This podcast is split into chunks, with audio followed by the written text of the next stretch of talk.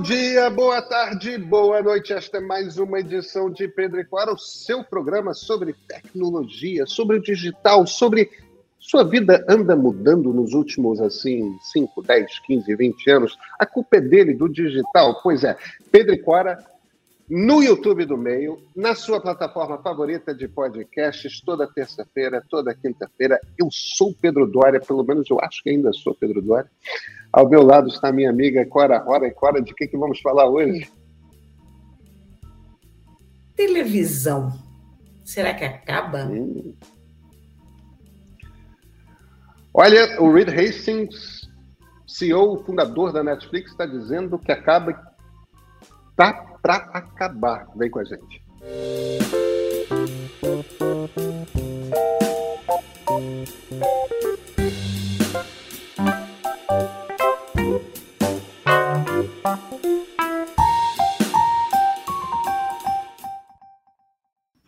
Clara Rony, você viu a última do Reed Hastings, o CEO da Netflix? Diz que a televisão vai acabar? Diz que a televisão vai acabar, Clara, em 5 a 10 anos. Bem, vamos, vamos falar especificamente do que, que ele está falando. Ele está falando da televisão linear, ou seja, não é só da televisão aberta, mas qualquer televisão que tem aquela programação que não para nunca que você tem que entrar e no momento que você você vê o que está passando naquele momento. Essa televisão que inclui a televisão paga a cabo e a televisão aberta, segundo Reed Hastings, não dura mais 10 anos. E aí, Cora, você acredita? Eu vou te dizer uma coisa, sabe? Isso faz muito sentido para mim. Agora, faz muito sentido, muito sentido desde que você tenha as condições tecnológicas para isso acontecer. Porque ah. Quando ele fala em TV linear, ele está evidentemente falando uma TV, como você falou, uma TV a cabo, uma TV por antena, satélite, alguma coisa assim, que tem um sinal que chega em todos os cantos e às vezes chega muito melhor do que a internet. Né? A Netflix, como a gente sabe, chega via internet. São dois esquemas diferentes. Então, sei lá, pensando no caso de Globo News, Globo e Globo Play, que são as grandes estrelas brasileiras. Certo. Globo Play, evidentemente, é o futuro, porque lá está a, a programação que você faz como quer. A programação do passado, a programação que é feita hoje, tem séries, tem tudo, né? A Globo News é Tá lá. É o cabo, né? Você vai entrar. O cabo. E você vai assistir como se fosse uma TV aberta, só que você está pagando. E tem uma, uma programação mais dirigida, mais nichada do que a da TV aberta. Eu acho que faz sentido, sim, porque eu acho que as pessoas estão começando, inclusive, a se acostumar a fazer a sua própria programação cada vez mais. Mas eu não é. sei se isso é coisa para 5 ou 10 anos já. É, o, o que eu fico curioso, o grande obstáculo, sempre que as pessoas começam a falar em, em fim da televisão, o grande desafio é esporte. Programação esportiva. Porque, olha, eu, eu já assisti jogo de futebol pela internet e já assisti jogo de futebol pela televisão. Quando começou a, o cabo digital, e eu tinha a primeira Copa do Mundo, foi 2004 talvez, que tinha televisão a cabo digital, HD, primeira vez que a gente viu uma televisão, é, uma Copa do Mundo transmitida em HD, era uma maravilha, que era uma, de, de uma nitidez que agora tinha um problema. Tinha aquela hora, estava vendo tudo nítido, muito melhor do que todo mundo na vizinhança. Mas todo mundo na vizinhança gritava gol enquanto você estava assistindo o cara com a bola no meio campo. Então é aquela coisa assim, tipo, é um inferno. E a internet hoje é a mesma coisa. Você está assistindo, tem um delay. Então, todo mundo ao redor tá gritando o gol do Flamengo e eu ainda tô ali, putz, tá, o contra-ataque está se armando ainda.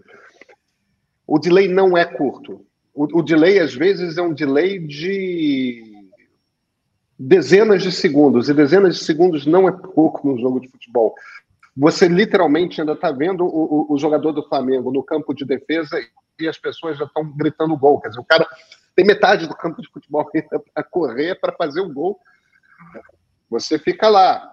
Então, tudo bem, vamos ter mas, 5G e 5G. Não, mas repara, repara uma coisa: que a hora que não existir a opção da, da TV, você, todo mundo vai estar vários segundos defasado.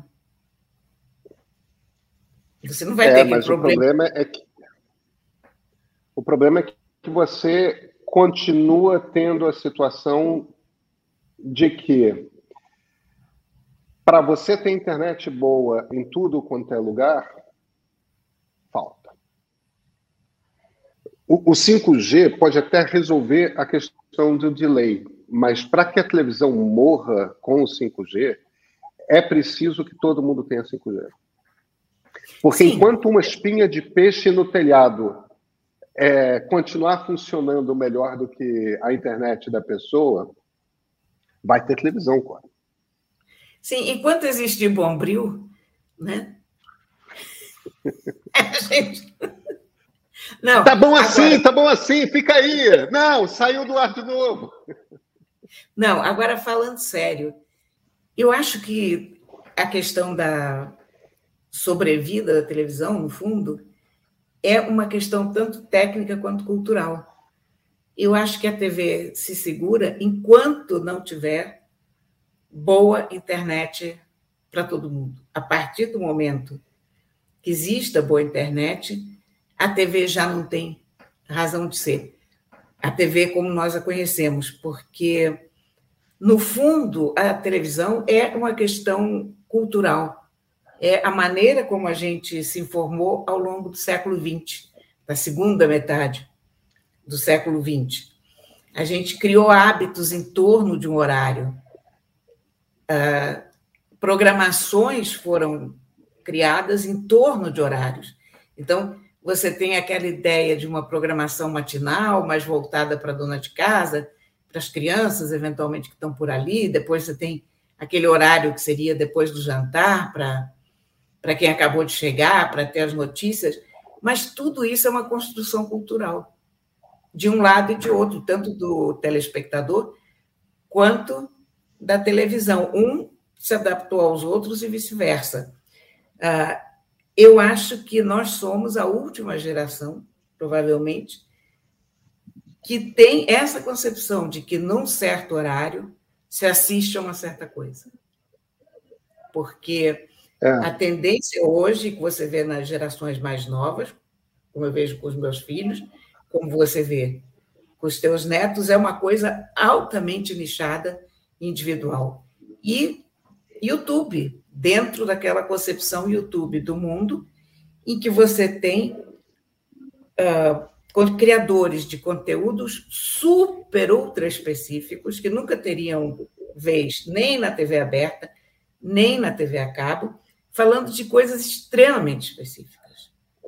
No horário que a pessoa quer, quando ela quer, ah, dentro da sua própria disposição, telefone, onde houver um break, ali a pessoa vai ver.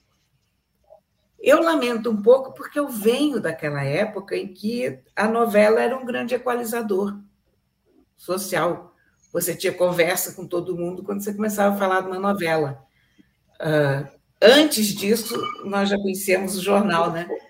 Cada um de nós lia o jornal e depois conversava sobre o jornal e sobre as manchetes do jornal. Enfim, você, o assunto da gente era ordenado pelo jornal, pela altura da manchete, pelo, pela diagramação. E a televisão um pouco isso, né? Ela, ela criou a informação simultânea universal. E eu acho que nós estamos vivendo, de fato, os estertores disso. Mas não sei se em 5 ou 10 anos nós vamos ter as condições tecnológicas para isso mudar tão radicalmente. Eu acho, Cora, que existe também essa questão cultural não é uma questão apenas da memória afetiva, é uma questão também do modelo de negócios. Vamos, vamos falar de séries.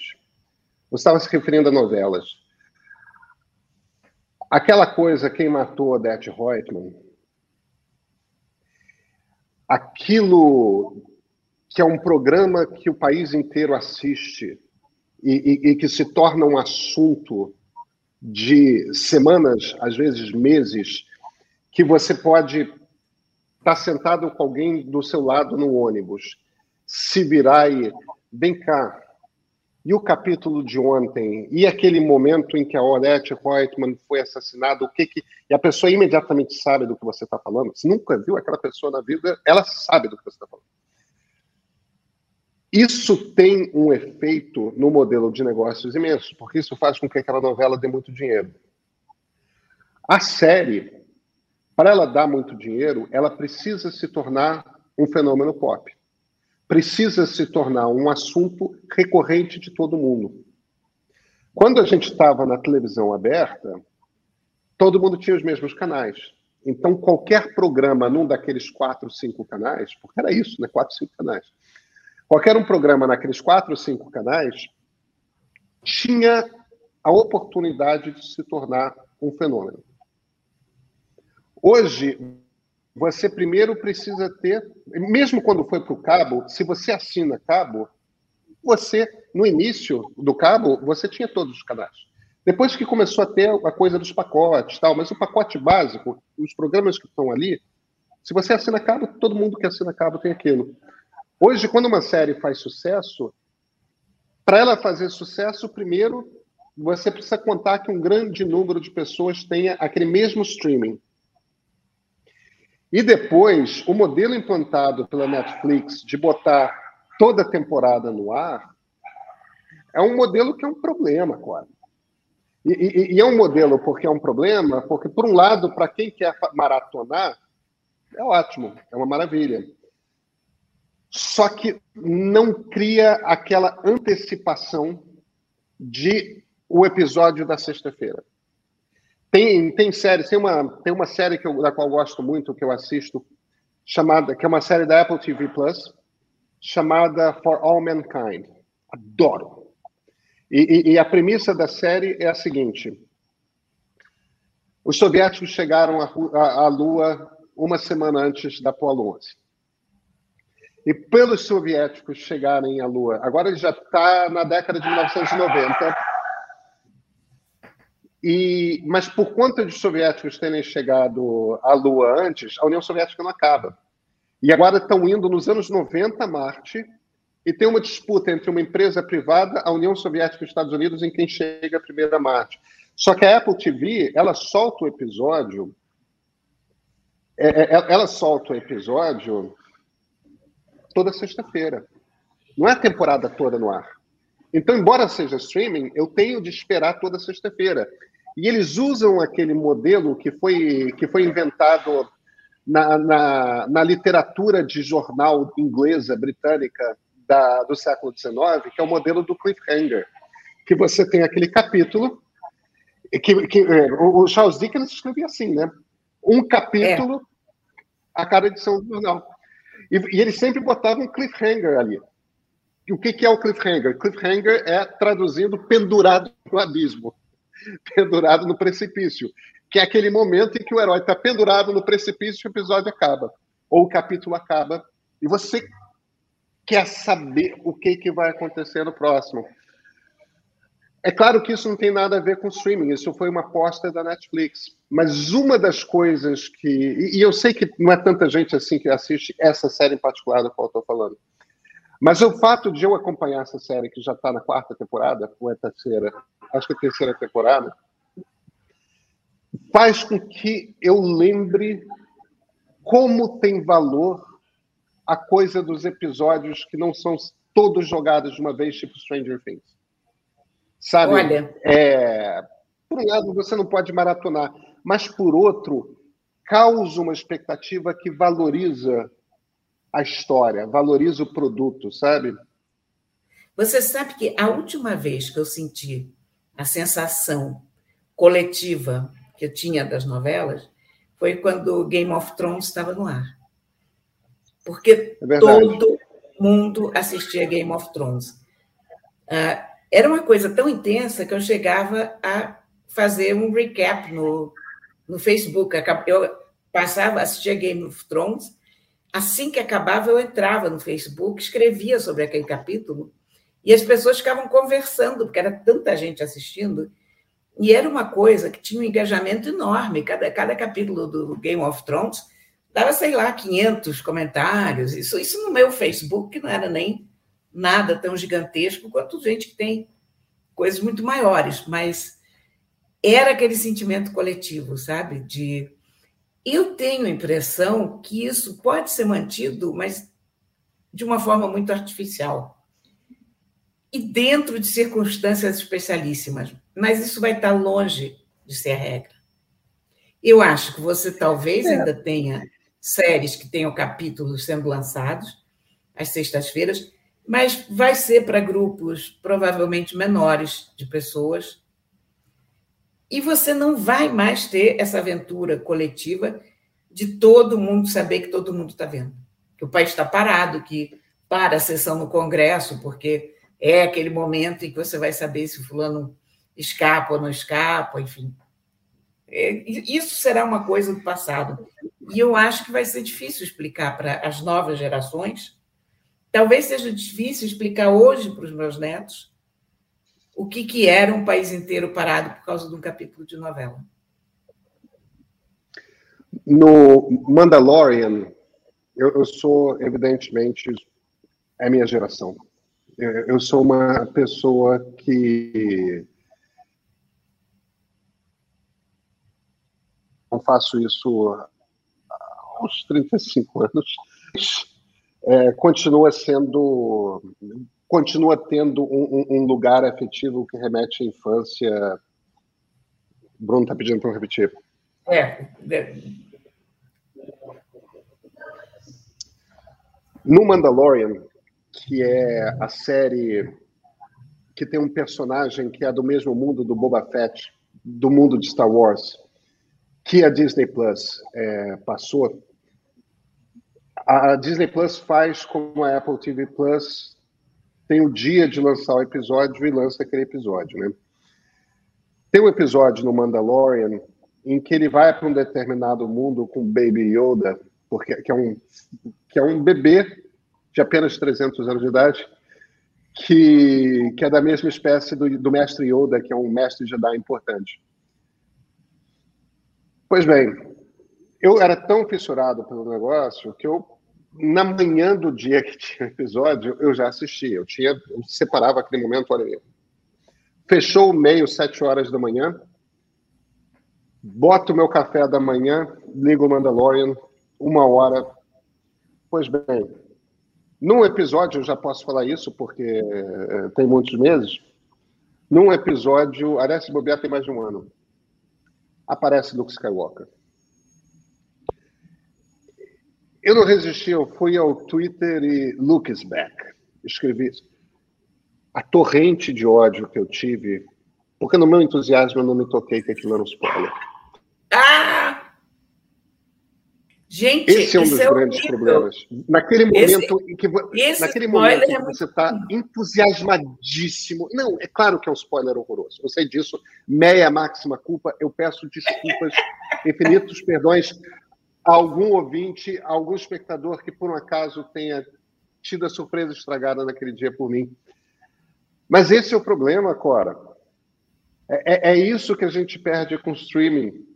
Você, naquele momento do entusiasmo, que você quer compartilhar aquilo, você tem que segurar. É, mas o mundo muda sabe? O mundo, mundo gira, como a gente, como se dizia antigamente, o mundo muda. Como é que é? O mundo gira, a lusitana roda, né? Isso. Não tem, não tem jeito, certas coisas a gente não vai conseguir reviver. É. Porque. Agora, por outro lado. Por mais que a gente avise sobre spoiler e não sei mais o quê, mas todo é o, o que vai ser importante com o tempo vai, quer dizer, sempre foi, mas cada vez mais vai ser a forma de contar. O, o que se conta vai é. ser cada vez mais vago, não tem. Se a gente volta para a instituição do cliffhanger, que é essa maravilha inventada no século XIX, que é uma covardia com quem lê e assiste, mas é também uma delícia. Você vê, foi inventado para folhetim no século XIX, apareceu no rádio, apareceu na televisão, apareceu nas séries de cinema, quando havia episódios semanais de cinema, e está hoje no streaming. Quer dizer, no fim das contas, tem instrumentos do contar de histórias que continuam permanecendo, né? E, e, e, talvez é isso mesmo, cara. Muita coisa vai mudar e muita coisa vai continuar igual. É por aí. Tudo muda. É por aí. Você acha que a televisão acaba em 10 anos, Cora? Cara, a televisão acaba, com certeza. 10 anos, eu não sei se o mundo tem capacidade tecnológica para para pôr uma internet suficientemente boa em todos os cantos. Mas 10 anos eu já diria que sim, mais do que cinco anos, eu acredito. Eu, eu acho que é um, um espaço de tempo que.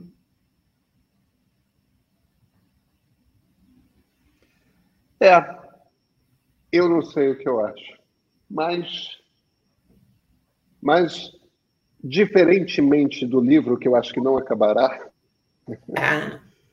a televisão, assim como o jornal impresso, eu acho que está com seus dias contados, sim. Cora, a gente se vê aqui? Com certeza. Então, até quinta-feira.